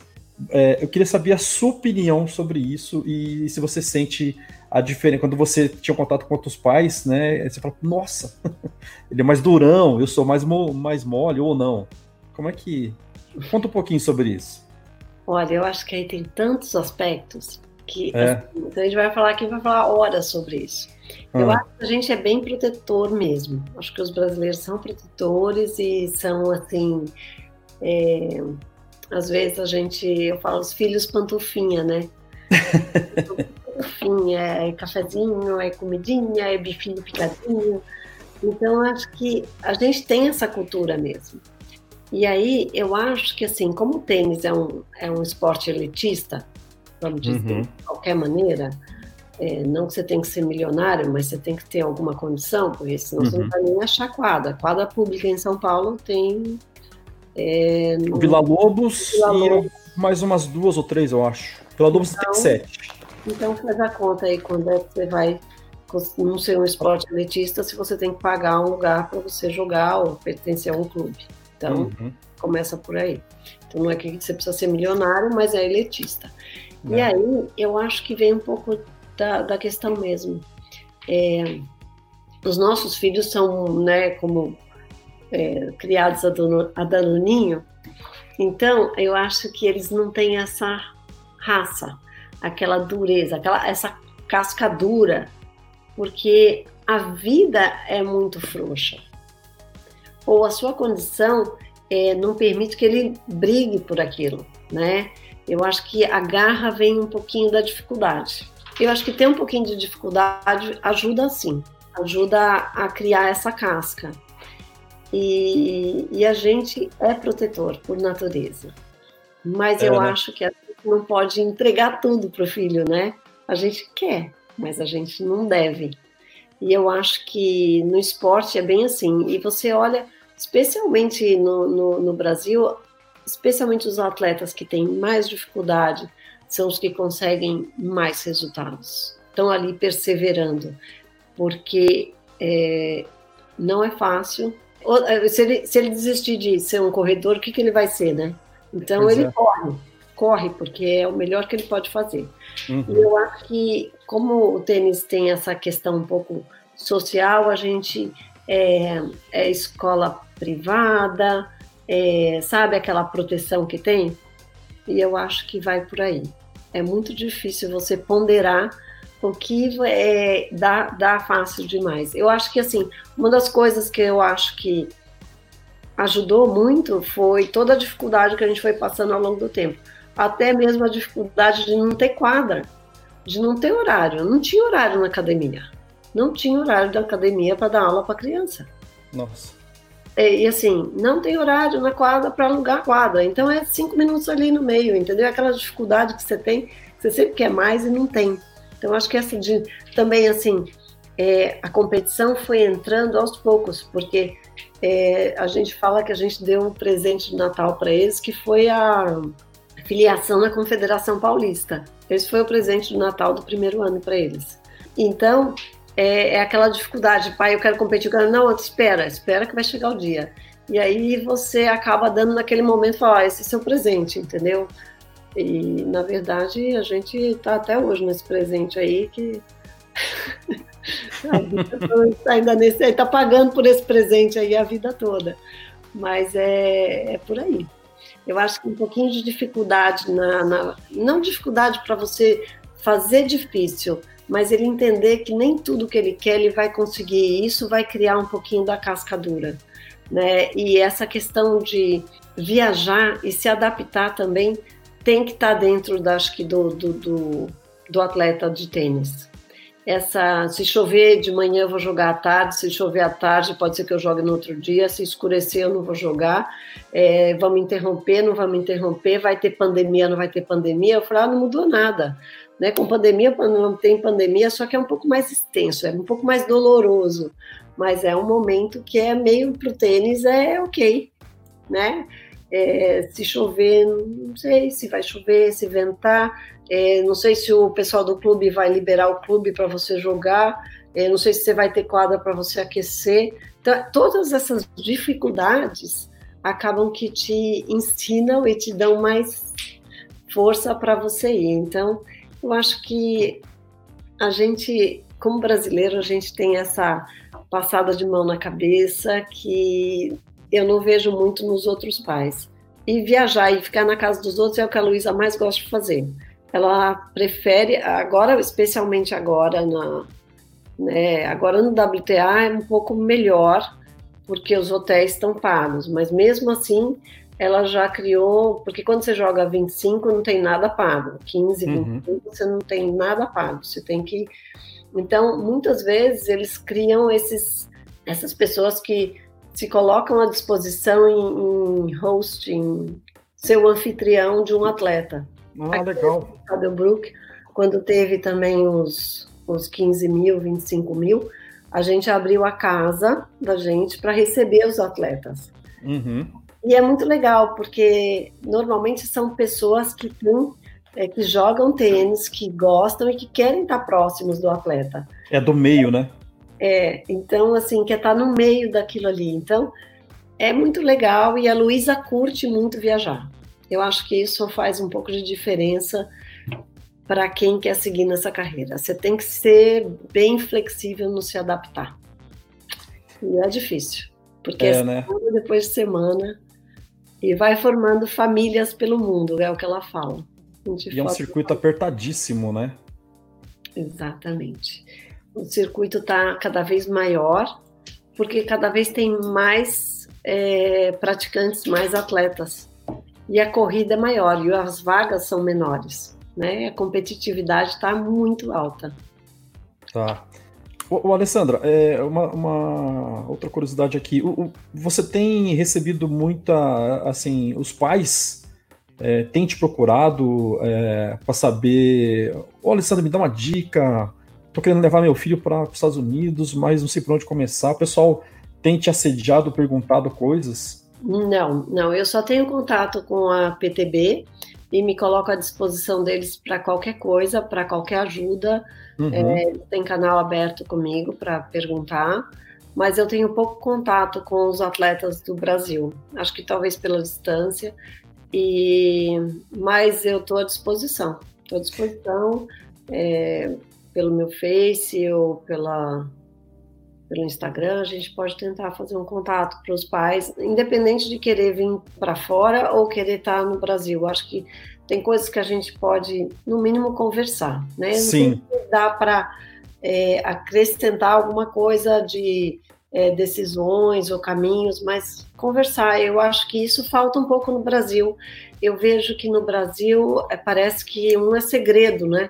Ai, mágica, né? O que, que é que ele fez, né? Não fez nada, ele foi fazendo e foi achando os caminhos. Eu acho que é, no Brasil precisa ter um pouco mais de compartilhar isso aí, né?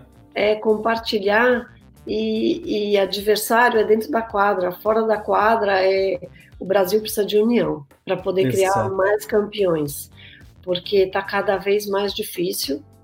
É, eu vejo assim, depois da geração da Lua, não acompanho muito, mas eu vejo pouco, poucas meninas vindo, né?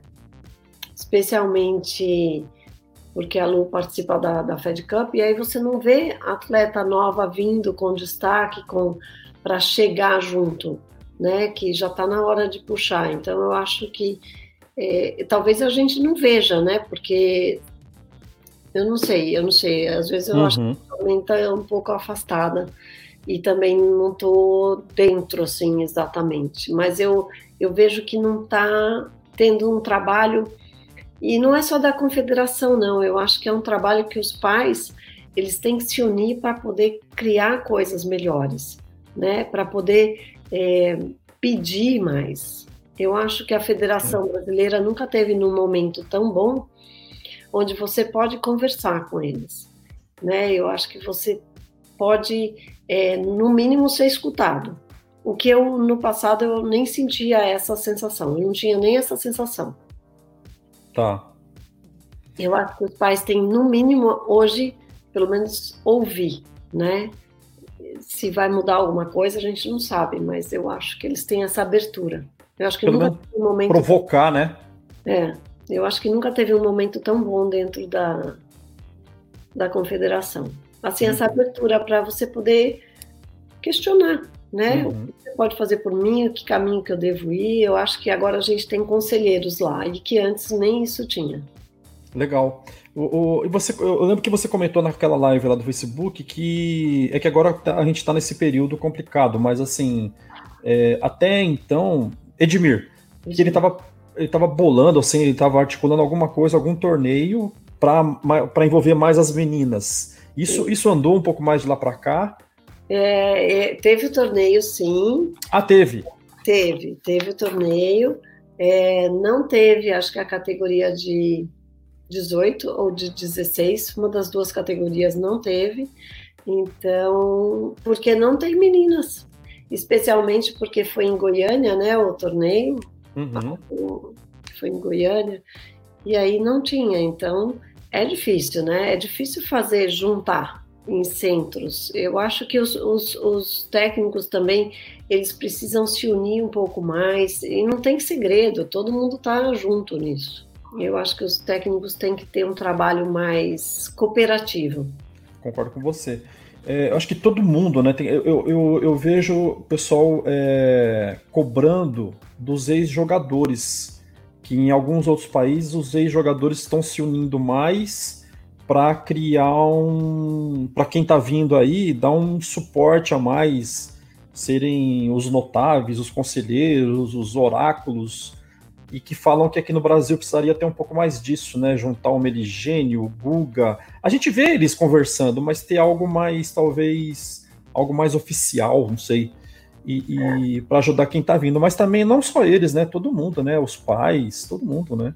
É assim, eu, eu do Guga eu sei pouco, né? Mas não vejo muita abertura, é, especialmente no, no incentivo de dar apoio para quem está no meio do caminho. O Meligene faz um trabalho bem legal aí de base, né? Ele até tem os atletas para bater bola, ele faz um trabalho bem bacana nesse aspecto de se colocar à disposição.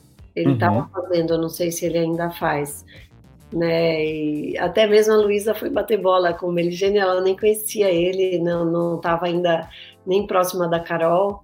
E, ou ela, ela conheceu a Carol e ela falou, pô, queria ir lá, né? E é só para os juvenis. E ele falou, não, pode vir e tal. Então ela bateu bola com ele também. Então, assim, é ali aquele momento em que a pessoa conversa ali, né? Que é, tem aquele contato, ele deu um treino, ele fez alguma coisa. Então, assim, ele se colocou e se coloca à, à disposição para ajudar. E eu acho que isso é importante, né? se colocar um pouco mais acessível. Eu acho que o Google é um pouco inacessível, para no meu modo de ver. Mas eu também não estou acompanhando, como eu te digo, né? Uhum. Então, assim, eu não sei vocês, como pai de atleta, qual a acessibilidade que você teria para falar com o Google sobre um assunto ou, ou alguma coisa que aflige, que e o que que assim, é, o que que dá para fazer melhor, né, pelo tênis do Brasil? eu às vezes fico pensando o que, que a gente pode fazer melhor. E é muito difícil, porque eu tive aí na, na Fed Cup agora. E ah, você foi? Você eu, fui, eu fui em Florianópolis. Foi, né? Florianópolis. Uhum. E aí eu estava conversando com a assessora de imprensa do CBT. E ela falou: é tão difícil a gente conseguir uma nota para falar do tênis na na como é que diz na mídia então é dureza porque complicado né a Fed Cup são os profissionais do Brasil e você não tem é, não teve cobrança de ingresso não tinha muitos espectadores é assim quase um esporte que ninguém vai ver invisível né e é uma super oportunidade né para ver ali as meninas representando o Brasil e que assim, a Fed Cup é a, é a Copa Davis das meninas né Muita Exato. gente nem sabe disso. Né? Talvez até a questão de juntar as federações e levar as, a família, fazer um negócio para a família e ver, prestigiar o evento, poder ter contato. Então, são pequenas coisas que eu acho que dá para fazer que acaba não sendo feito alguma coisa que poderia ser feita assim para os juvenis, né?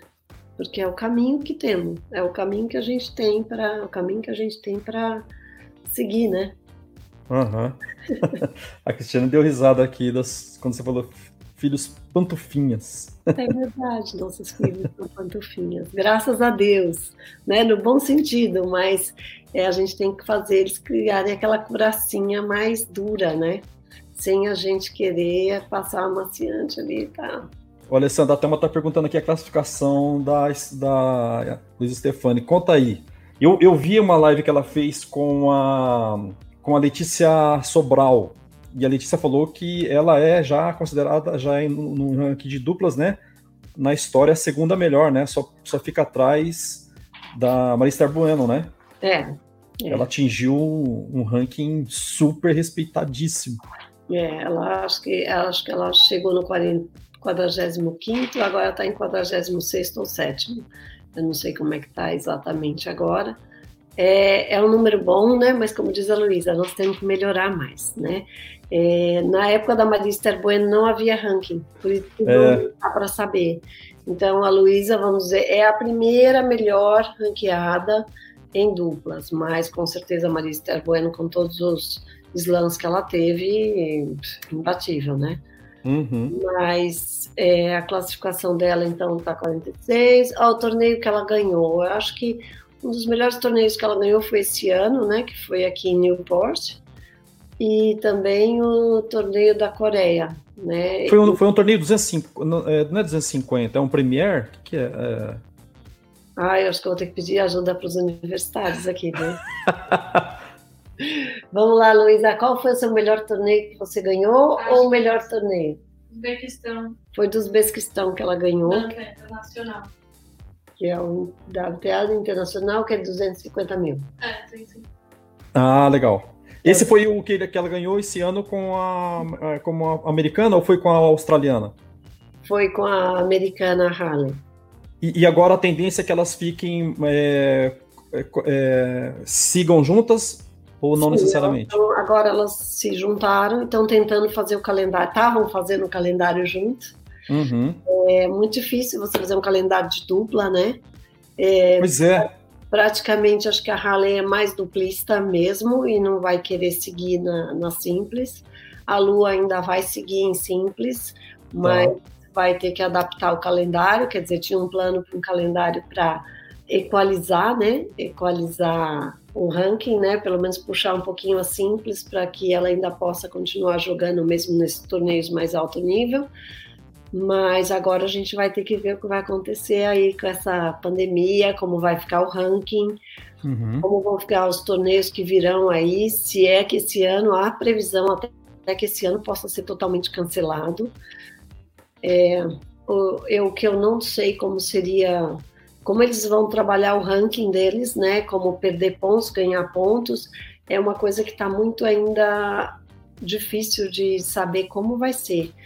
E cada caso é um caso, né? Porque quem tem muito ponto agora é, não está podendo defender. Então, é. perdeu o ponto. Quem tem ponto para depois, aí todo mundo vai estar tá jogando. E como vai ser quem tem os pontos para depois do meio do ano para defender? Porque todo mundo que não fez lá vai voltar, vai vir para fazer. Então, como é que vai equalizar isso? Então, o WTA e o ATP estão. Eles estão com, com abacaxi grande para resolver. Exato.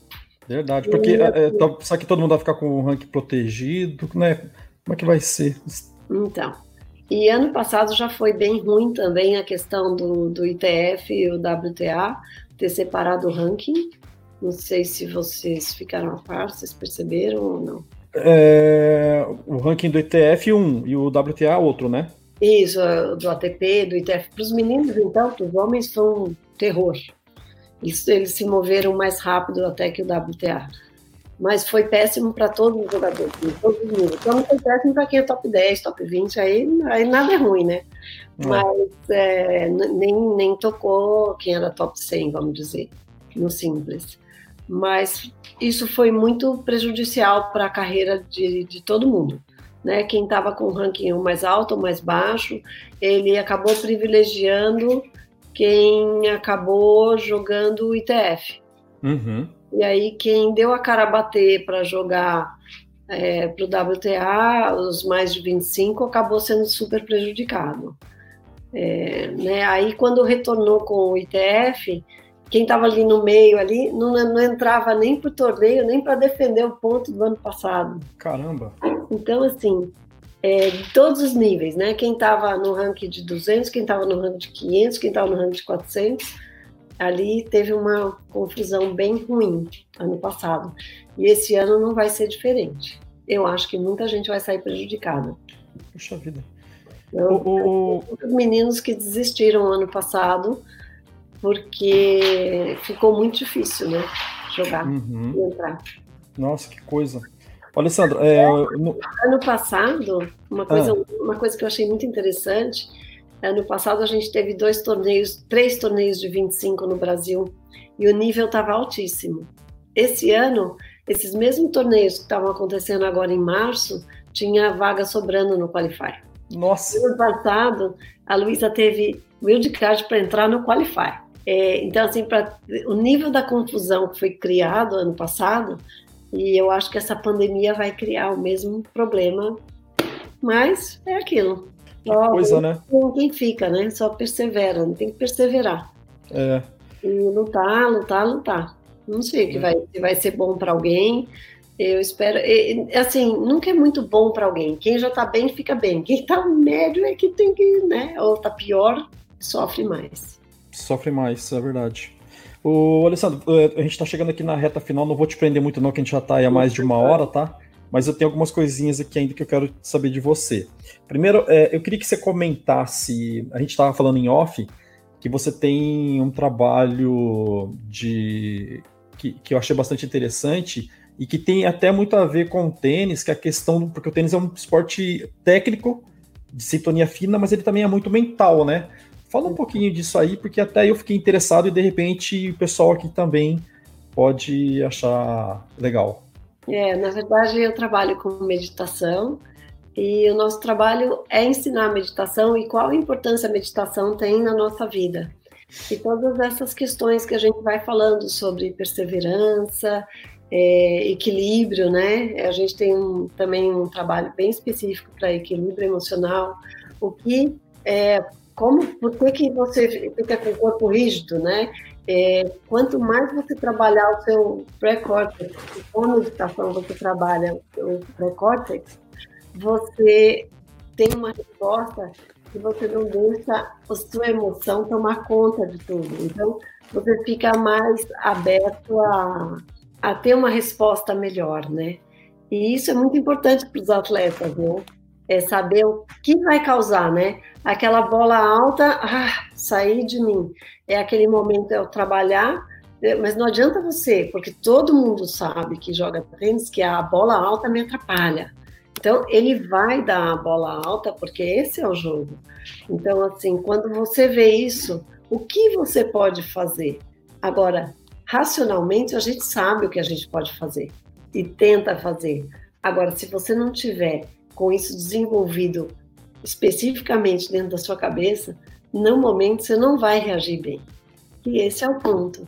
Então, assim, o trabalho da gente é meditar, meditar, meditar. Eu falo que a gente é, medita não para meditar melhor, a gente medita para melhorar a vida. Essa é a verdade. E eu acho que para o tênis tem, tem muito disso sim, é treinar a situação que você vai passar e saber que dali, daquele gatilho, né, como é que você vai poder reagir e tomar decisões.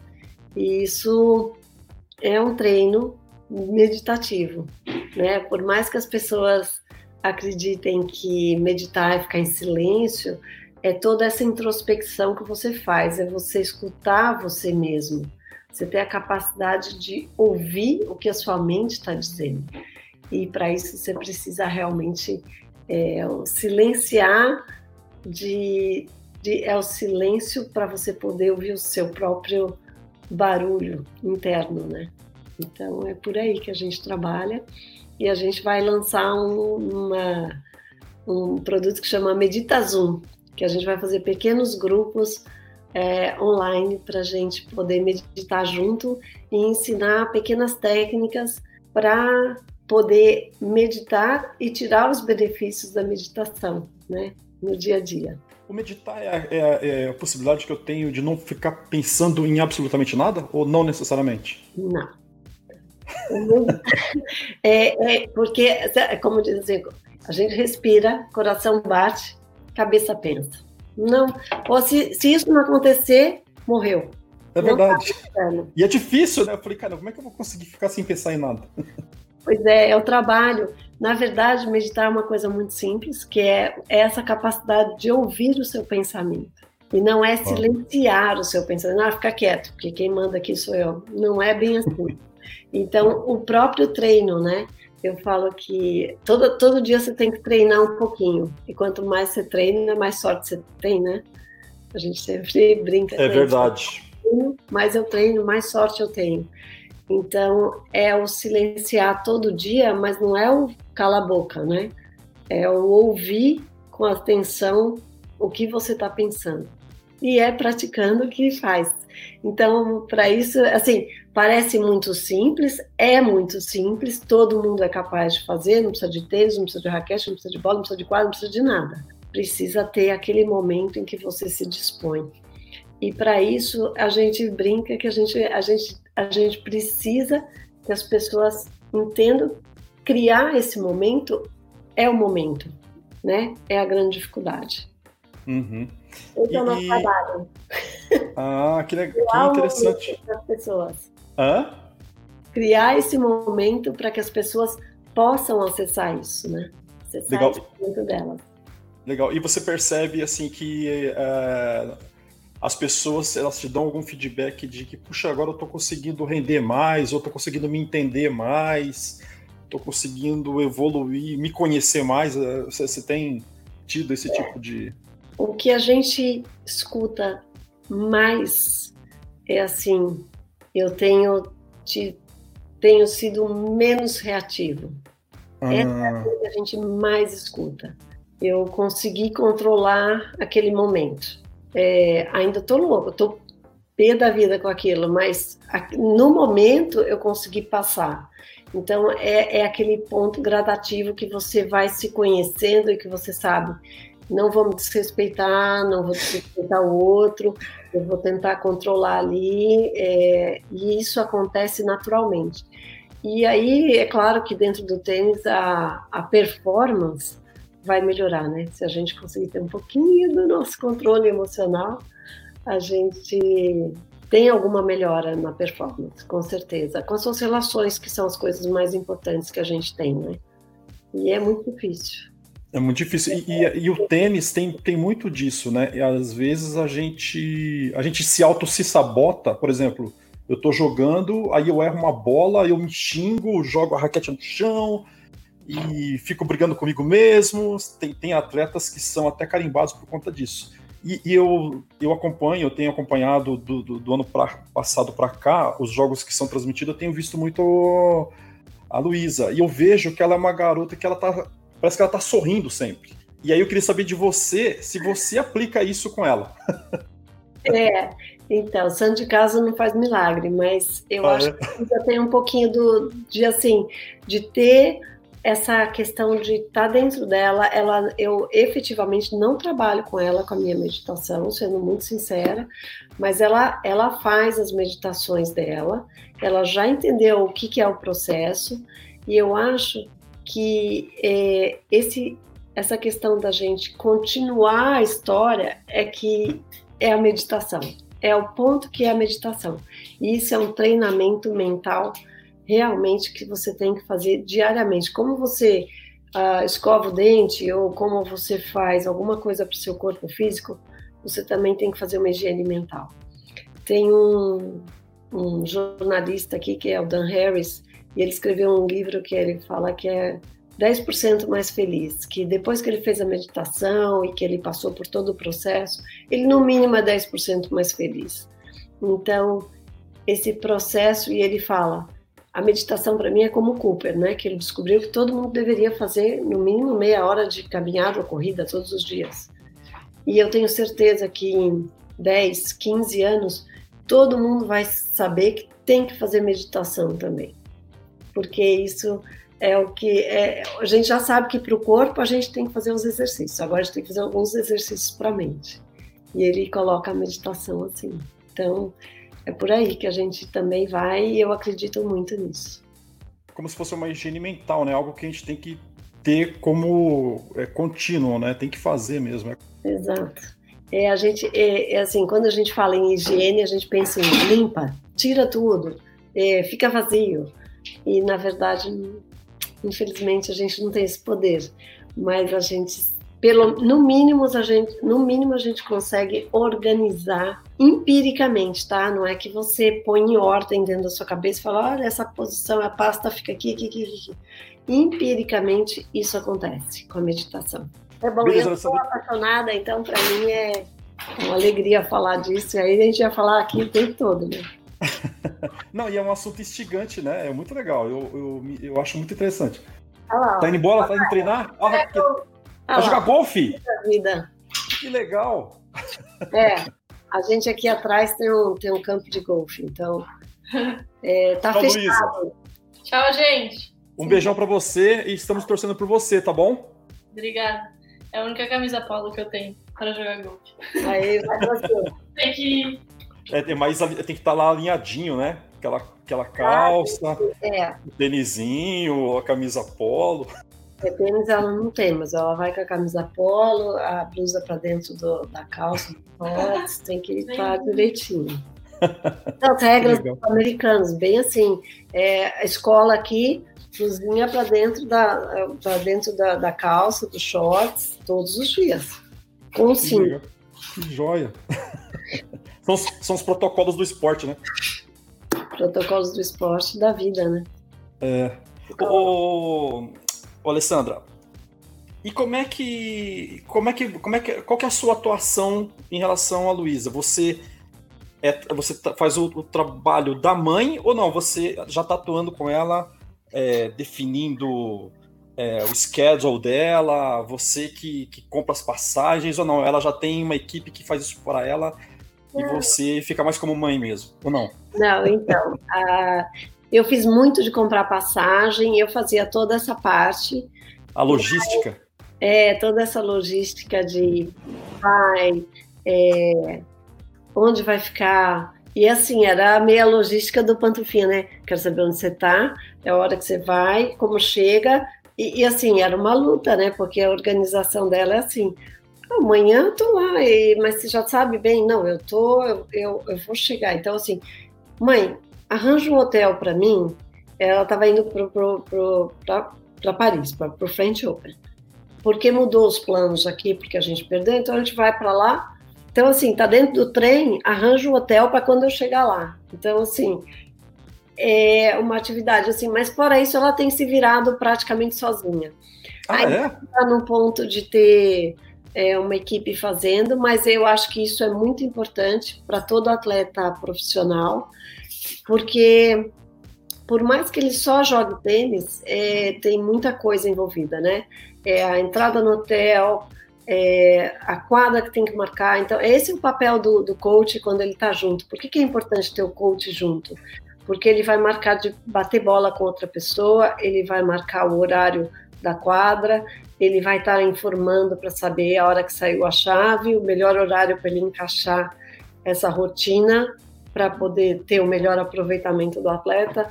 E isso tudo é o que falta para os profissionais, né? Para o atleta ele ficar com a cabeça livre para ir focar, né?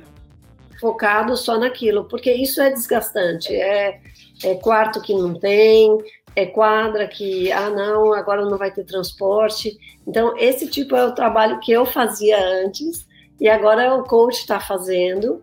E, Legal. é claro, ela só viaja com o coach. Quando o coach viaja, não é sempre, porque também tem um custo muito elevado. Ela tem o custo do coach quando está treinando, que é um dos custos mais pesados agora e os custos de passagem aérea, porque quando joga no, nesse nível mais alto, é, graças a Deus, no mínimo você não paga as estadias, né? Então Uhum. isso já alivia bastante. Pelo menos você não paga a estadia. Se você não for bem, você tem que pagar os dias que você perdeu, né? Mas se você tem alguma, como é que diz, algum resultado, você paga menos estadias e isso ajuda muito, né? Para poder continuar jogando na questão financeira, né? Uhum. E ainda pega. É bem difícil. Alessandra, mas quando eu fico imaginando o seguinte, eh, vocês já estão no estágio, né? Vocês chegaram, vocês já estão aí já há alguns anos, e você já está no estágio bem interessante, você com eles. Eu acho que quando você olha para trás e você pensa, poxa, a gente estava numa dúvida terrível, vinha ou não vinha, o que, que vai ser? Eu acho que já dá para considerar que sucesso total, né? E valeu a pena a, a escolha que vocês fizeram, né? Olha, eu diria que, independente dos resultados, até da Luísa ter se tornado profissional, que era o sonho dela, que Uhum. acabou se tornando o sonho de toda a família, é, apesar disso, só o fato de ter completado a faculdade aqui, ter feito a faculdade aqui, ter a oportunidade de fazer a faculdade aqui, e tudo que o tênis traz, né? Todos os outros. É, porque o tênis ensina muito mais do que é, vencer ou, ou perder. Ele ensina coisas da vida, como se comportar, é, essa flexibilidade, se chover à tarde eu vou de manhã, é aquela loucura que a gente tem, né? Se chover, o que, que eu faço? Então, é, se eu ganhar, se eu perder, é, a, a, tomada de decisão. Então, eu vejo que isso é também um processo que a Luísa ainda está passando. Apesar do resultado ter ido super bem, o que ajuda muito e que dá um fôlego para poder continuar jogando, porque você manter a carreira de, de jogador, o custo de um coach, vamos dizer, o custo de um coach, o custo de um físico para seguir junto, um físio para seguir junto, que eu acho que é melhor do que um físico, é ter um fisiologista junto, né, um fisioterapeuta junto para e que consiga passar a parte física para o atleta. É, esses dois custos são muito altos ainda. E, não, e, e vamos dizer, mesmo nesse ranking que ela tá, como é um ranking de dupla, se fosse um ranking de simples, seria muito melhor, né? Seria uma situação completamente diferente financeiramente. De dupla é um ranking que ele te dá a oportunidade de continuar jogando, porque a gente como família, a gente também chegou num ponto que também a gente fica difícil investir é, em, em, todos os custos, né? E a, uhum. a nossa é, o que, que a gente continuou garantindo para ela foi a questão de é, ir jogar, né, ter a passagem aérea e as estadias, né? E aí, por decisão dela, ela chegou a essa conclusão de jogar as duplas, porque ela também tem facilidade, apesar dela não ter sido uma boa duplista em, no, no, na, na, faculdade aqui, que é uma ah, é? também, ela, ela não teve quase nenhum resultado de duplista na, na faculdade, mas ela foi em simples, ela foi número dois do país. Então, é assim, o tênis é essa loucura de vai e volta. Que coisa, né? É, é assim, é impressionante como as coisas mudam. E desde o juvenil ela sempre foi muito boa em dupla. Mas eu acredito, eu sempre falo isso, que eu acredito que para você ser um bom jogador de dupla, você tem que ser um bom jogador de simples. Você tem que estar tá com sangue nos olhos, como diz o sangue nos olhos, como diz o Meligene, para você querer crescer, porque se você se acomodar só nas duplas, é, especialmente no começo de carreira, onde falta muito ainda técnica, falta direita, esquerda, falta fundo, falta tudo, né? vamos dizer, não é nenhum gênio, falta tudo não. É, é bom, mas se você não aprimorar, você não vai obter os resultados. Então, a gente continua no trabalho de técnico, é, estadia, e essa foi a maneira que ela achou de, de fazer. Ela realmente, ano passado, ela, ela meio que é, optou né, por deixar o ranking de simples para ir no de dupla e experimentar a parceria com a Carter, né, que é uma, é uma história interessante, as duas juntas também, que fizeram faculdade. Ah, elas, elas estudavam juntas? estudavam juntas em faculdades diferentes, eram, eram é, as, é, como diz, as adversárias das duas faculdades. elas, elas, elas contam que é, e é muito difícil a Carter. Eu assisti um jogo da Carter e ela é muito forte, muito bate duro. É aquele jogo que a Luísa realmente não curte, né? Aquela bola chapadona para frente. Ela joga mais no spin. Né? A Luísa joga no spin e ela gosta de é, saque voleio, né? Vai para rede e é o que ela gosta. E aí se vem um pancadão ali, hum, é mais complicado. A bola retona, né? É chato, é, né? Chapadona lá. E, e, elas, aí quando elas se conheceram e elas formaram a primeira dupla, ela, ela a Cátia falou, olha, eu, para mim era a pior coisa era ter que jogar contra você. E a Luísa falou, Putz, era o dia à noite que eu não dormia, era o dia que a gente sabia que a gente ia enfrentar a faculdade, a gente tinha que se enfrentar.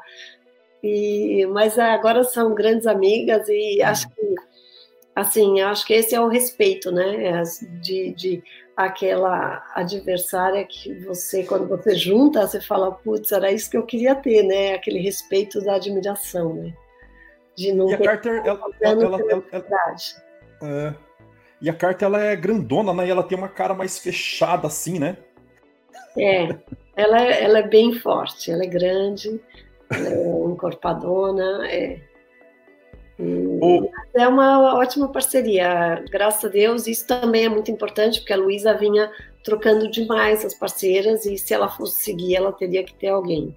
Uhum.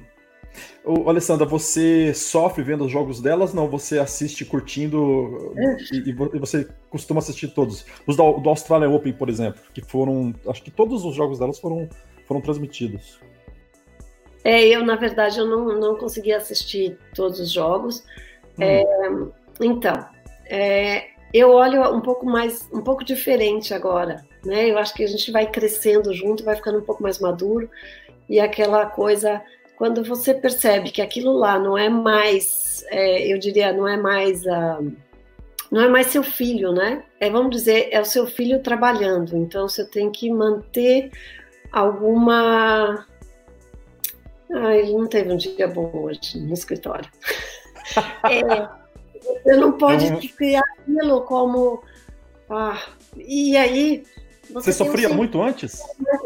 Oh, mas não, eu ainda sofro. Não é que eu não sofro, é que é, dói, mas não é um sofrimento prolongado. Eu acho que quando você é mãe, você sofre e, e, fica naquele sofrimento. Tem a dor e o sofrimento fica ali reverberando por um tempo, entendeu? Até o próximo, até o outro torneio. E eu acho que agora, dentro de mim, já acomodou alguma coisa no sentido de o trabalho, né? Não foi bom hoje. E, e assim, é, você começa a acostumar com essa situação, porque aquilo é o trabalho. É um uhum. trabalho. Então, assim, poxa, pena que não deu certo, né? Você pôs tanta força nisso e não deu certo. E, e aí a gente consegue ver. Eu não sofro, mas ainda dói. Dói, dói. É. Eu acho que para mim é, é, esse o Australia Open foi só vitória. É Nossa, claro que. Ela foi super bem.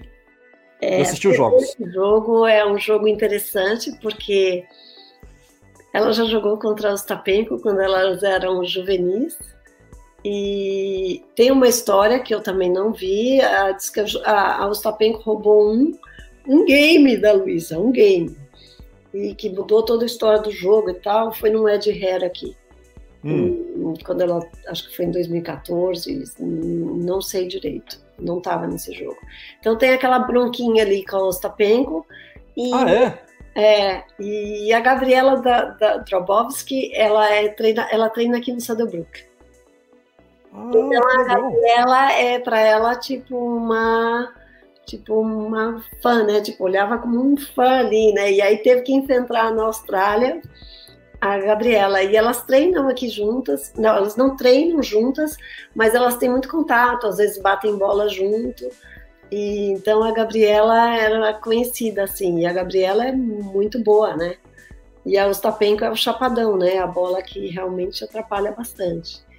E aí perdeu ali no, no último minuto ali, mas tudo bem, faz parte. Não, e, e elas jogaram de igual para igual. Exato. Eu acho que faltou um pouquinho elas neutral, neutralizar as bolas da Ostapenko, tirar as bolas dela um pouco. Mas a Ostapenko não é uma duplista. Ela é, ela estava jogando como simplista, exatamente. É, aí, aí estraga tudo, né? Mas, é, é. mas ganhou, tá lá, né? E, mas não, uma, um, um, dos jogos que doeu muito foi o French Open ano passado, o Roland Garros. O primeiro, primeiro jogo que ela acabou perdendo. É, da ela acabou perdendo o jogo por um ponto de diferença. Pô, é pau a pau. E, Alguém tem que ganhar, né? É, e esse uhum. ano também ela estava no torneio, onde ela estava? Uh, não foi a Austrália, ela estava num torneio e se elas vencessem, elas iam jogar contra a. Acho que a Serena e a. Nossa! Ela ia jogar contra a Serena e elas perderam. E ela falou: Olha, duro perder porque eu perdi o próximo, não perdi esse. então, assim, tem esses sofrimentos que você começa a ter. A Alessandra que sofre mais ou menos que. Ah, eu sofro muito durante. É, eu, eu, dou graças a Deus agora que dá para ver pela televisão, porque eu posso me mexer, posso falar, posso. Agora, quando tá lá, tem que estar tá com aquela cara de. De árvore. De árvore. E às vezes é bem difícil. Eu, quando eu era juvenil, eu sofri bastante. Mas quando, quando você está na quadra, igual você, você acompanhou a Fed Cup, ela, ela, ela, ela direciona olhar para você ou não? Ela, não. ela, te, ela não olha para você. Você sabe que isso foi uma das primeiras lições que essa academia, quando a gente entrou, nunca olha para o pai. Você olha para o seu técnico, você olha para todo, mas seu seu pai, sua mãe nunca. E eu acho que isso foi uma boa coisa que a gente aprendeu, assim, de não olhar para o pai, né? E eles uh, aprenderam. Porque o pai e a mãe é muito coração, né? Então, às vezes, a gente tem reações que, às ah. vezes, a gente pode até atrapalhar eles que estão lá na quadra, né? né? Assim, a Mirka tá até ótima, viu? É, mas eu já vi a Mirka, o, o Federer é, dando um erro não forçado, e ela baixar a cabeça mas e fazer é. assim. Se ele olha para ela nesse, nessa hora.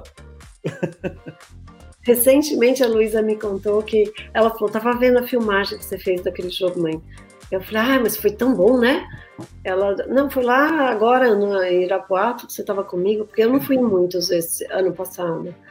Eu, mas foi ótimo, não? Como foi bem? E ela, mãe, eu perdi o jogo. Não, mas foi bem. Ela, não, foi horrível, mãe. Aí eu lembrei, falei, nossa, foi péssimo. Foi muito ruim. Foi muito ruim. E ela falou: Sabe o que, que é? Eu estava vendo a filmagem, mas você fazia assim. Oh, meu Deus. Oh, meu Deus. Então, cada bola que ele errava, eu falava: Oh, meu Deus. mas a gente faz sem querer mesmo. Isso porque eu estava filmando, porque eu estava bem na quadra e o técnico não estava. Eu falei: Vou mandar pro técnico quando acabar. Ganhou, perdeu. Né? Tô com os pontos. E ela falou: Oh, meu Deus, mas você falou umas cinco vezes assim, tipo. Você sofre, não é que não, eu acho que o sofrimento não é tão longo como antes. Eu acho uhum. que dói, mas você não remoe aquilo. Paciência. Próximo. Porque você sabe que vai ter um próximo. Né? Exato. Né? Semana que vem tem outro. Eu acho que é um pouco da meditação, sabe? Entendeu? Acabou. Que legal. Ganhou também. Ganhar também não é fácil. Eu tenho uma história boa, depois eu posso contar da outra vez, porque senão a gente vai ficar aqui falando a noite toda. Tá Mas é, ganhar demais, é, ganhar seguidamente, teve uma época que a Luísa ganhou 35 jogos seguidos. Né? Ela saiu de dois torneios, foi para outro, ganhou, ganhou, ganhou. Esses dois primeiros eu estava junto. E não é fácil ganhar o tempo todo. Então eu falo para os pais, é, perder não é não é bom. Definitivamente, o cansaço dobra. Mas é, a cabeça de uma criança que vai ganhando todo dia, todo dia, todo dia, e não é que tá, ela tá ganhando, né? Não é que ela tá acima do nível, né? Ela tá ganhando, mas está ali na luta. Então, esse momento de você se preparar, o que comer, evitar. Chegou um ponto que eu tive que falar para meus pais: não, ela não vai jantar hoje porque ela vai dormir, porque ela, amanhã ela vai jogar. Então, assim, esse controlar isso é muito duro. É difícil, né? E, e fica muito uma autopressão também, né? A pressão é. de fora e a pressão da, de você mesmo, né? Ela foi para o Brasil no Banana, acho que de 16, e aí ela ganhou em São Paulo e ganhou no Sul. Aí ela veio para cá e fez duas ilhas e ganhou também. Aí voltou e participou de um torneio em São Paulo. E aí também foi para, depois disso, ela perdeu, foi o primeiro profissional que ela jogou de 15 mil, que foi no Paulistano. Aí ela foi para Bolívia e também foi campeã. Então ela ganhou assim, todo quase seguido, assim. Uhum. Ganhar todo dia não é fácil também. Então, uhum. assim, dica para os pais: ganhar também não é, é. É seguir a semana toda ganhando, não é uma coisa tão prazerosa. É uma coisa que requer muito cuidado também. Não para você não estourar sua cabeça nem para cima nem para baixo, né? E saber que qualquer dia você vai perder. Uhum. Então, Alessandra, é, última, última pergunta minha aqui. É, agora, é, com a, ten, a tendência é você ficar mais aí ou você vai ficar nessa coisa de Estados Unidos e Brasil? Você vai ficar mais indo e vindo? É, eu acho que eu vou ficar nessa tendência, mas eu vou estar bastante mais no Brasil. Vou estar me dedicando no Brasil e, assim, com a Luísa, essa vai ser a minha função, tentar é, logística para ela, especialmente. Mas muitas vezes agora é tão mais dinâmico e mais fácil para ela que às vezes é mais fácil ela tomar a decisão e depois a gente vê como é que faz. Mas ela cobra muito quando você não está aí? Ah, mãe, vem logo. Não, a Luísa é bem tranquila e a gente tem, acho que com essa coisa, a gente é muito acostumado a falar por é, online, por Zoom. Eu uso o Zoom já há mais de três anos. Uhum. Então, assim, desde 2017 a gente usa o Zoom. Então, a gente está acostumado a fazer a família toda juntar e ver. Então, para a gente, a gente começa a ter uma relação um pouco diferente de, é, como é que diz? Até de percepção sensorial, assim. Então, para a gente, apesar de agora essa pandemia ter criado toda essa dificuldade, é, graças a Deus eu estava aqui e fiquei com ela. Então, eu falo que para mim é um, é um bônus, né? Eu estou em bônus. É, porque desde que ela tem os. Desde 2015 que ela foi para a faculdade, a gente não tem tempo de é, ficar junta tantas semanas seguidas. Então, uhum. um período muito bom eu não posso reclamar da pandemia, apesar de todo o problema internamente para minha vida foi, eh, tipo eu falo, foi uma benção poder estar tá aqui e aí aqui eu ficar para ficar com ela. Então, mas foi... você, é, mas você quando você está aqui e ela aí e andando o mundo inteiro, você, você é muito ciumenta, você fica questionando onde você está, onde você foi, que ela chegou. já, já foi esse tempo, não tem mais esse tempo, né? Agora é outro tempo, agora é assim, pode falar? Tudo bem? E, e assim, é, é, é, assim, as coisas que nem sempre quando acaba um jogo, mesmo com vitória ou derrota, ela liga. E ela ficou muito feliz de ter, ter jogado Austrália e tudo, e aí ela ligou, entendeu? Então, são a gente aprende o horário, o momento. E quando ela está é, assim na semana, na rotina, eu evito ligar, a menos que eu precise de alguma coisa exatamente naquele momento. Senão eu aguardo ela ligar. Então às vezes passa dias que ela não tem tempo para ligar. Uhum. não tem problema. Aí outro dia ela até estava tava com uma amiga e eu falei, mas você nunca tem tempo para mim, preciso falar com você. E ela falou: Bom, eu tô com a minha amiga. E a amiga dela falou: Bom, eu tô com a minha mãe. Quer falar com a minha mãe? Vocês falam com a mãe que a gente vai ficar aqui juntas, entendeu? Então, é do jeito que, que as coisas vão. Mas a Luísa é bem matura, madura nessa questão de se virar sozinha. Eu acho que isso que ajuda bem para ela. Legal. Muito legal. E, e, e, e, também é difícil, né, você é, controlar isso, né? A gente sabe de muitas histórias de pais complicados com filhos tenistas, né? Que, que arrumam brigas na quadra, o, o filho que tá jogando tem que pedir pro pai sair. É complicado. É. é. Mas olha, teve muitas vezes que a gente voltou de torneio que a gente falava e era assim, não quero falar, não quero falar, e a gente insistia para falar aquela, aquela coisa, né? Aí chega um ponto que você fala, tem que respeitar isso. Tanto é que o Arthur, meu filho, ele fala: Mãe, não sei como vocês me aguentavam. Eu não sei como vocês me aguentavam.